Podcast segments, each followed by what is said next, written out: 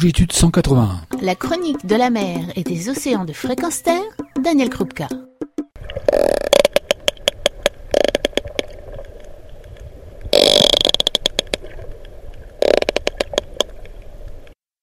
Bonjour à tous. Non, ce que vous avez entendu n'est pas mon cri ni celui du cerf qui brame au fond des bois, pas plus que le Dahu. Quels sont ces bruits?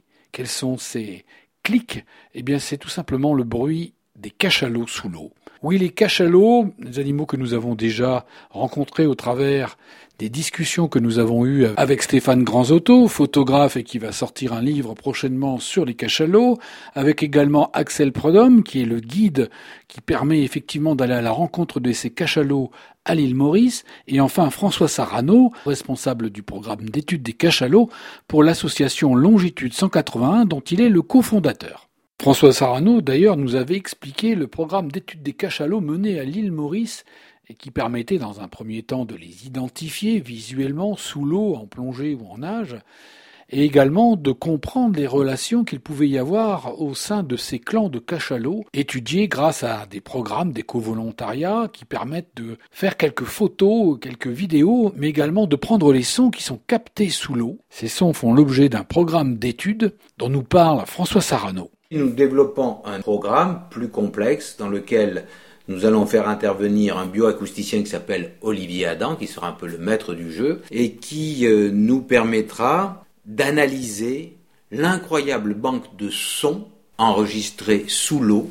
Ces sons qui sont à la fois des sons de repérage qu'on appelle d'écolocation. Hein. J'émets un son, ce son rebondit sur un obstacle et l'écho qu'il revient indique à l'animal l'endroit où se trouve l'obstacle, et beaucoup mieux que ça, la forme, et mieux que ça, la texture, et mieux que ça, peut-être la structure, c'est-à-dire même l'intérieur de ce qu'il y a dans l'obstacle, si c'est suffisamment mou, c'est un calmar ou un, un poisson.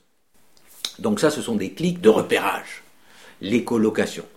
Et puis, il y a d'autres sons qui sont émis, qui sont notre oreille un petit peu semblables, mais dont le rythme, la fréquence et l'intensité n'est pas la même, et qu'on appelle des codas, et qui sont vraisemblablement des émissions sonores de communication entre les cachalots.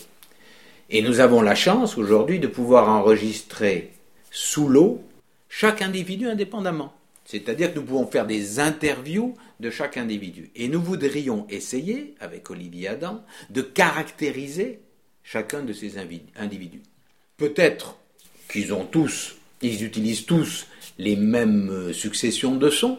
Et à ce moment-là, nous allons comparer ces sons communs, hein, ces sons, les sons utilisés par le clan, aux sons utilisés par un autre clan dans l'océan Indien, ou euh, à la Martinique, ou euh, à la Guadeloupe, ou euh, dans d'autres régions du monde, parce que nous voulons voir s'il y a des dialectes qui sont d'ordre du bassin océanique ou d'ordre des populations dans ce bassin océanique et qui varient d'un clan à l'autre ou individuellement. Voilà ce que nous essayons de faire dans cette étude sur les sons. Merci François, merci de nous avoir expliqué ce programme d'études des sons. Alors moi j'ai voulu en savoir un peu plus, et puis je me suis dit que ce serait intéressant de pouvoir justement écouter les cachalots. Alors comme nous sommes à la radio, j'en ai profité pour extraire quelques sons, et écoutez bien, attention, c'est très rapide.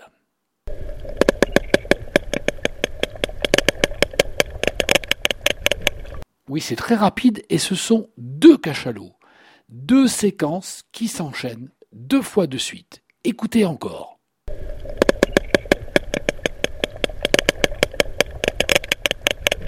Ces deux cachalots communiquent entre eux. En tout cas, c'est l'impression qu'ils nous donnent. Alors je dis qu'il y a deux cachalots, comment puis-je en être sûr? Eh bien tout simplement parce que nous en avons également les images, et également parce que la succession de sons est différente et répétitive. Nous avons donc deux fois ces envois de clics qui se répondent. Écoutez encore.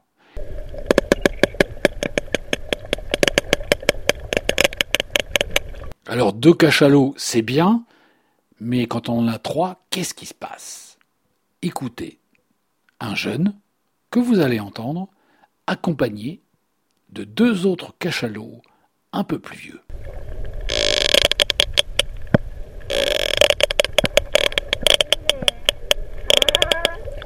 Et mieux encore, des cachalots en plus grand nombre qui communiquent.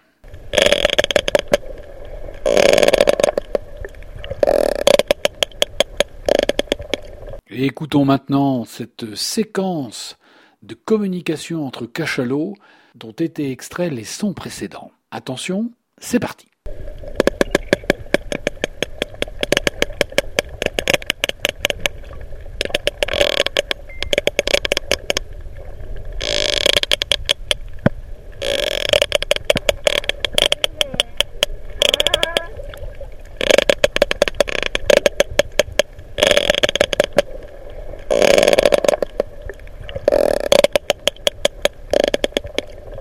Et voilà qui conclut notre émission en espérant que tous ces sons, toutes ces communications entre cétacés, entre cachalots, vous auront donné le sourire aux lèvres. Moi, je vous retrouve très prochainement sur cette chronique pour parler d'autres sujets et un jour, pourquoi pas, retrouver les cachalots et découvrir leurs secrets.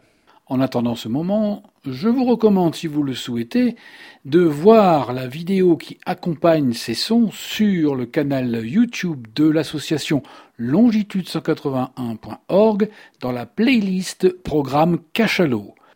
Je vous en souhaite un très bon visionnage. À très bientôt. Retrouvez et podcastez cette chronique sur notre site fréquenceterre.com.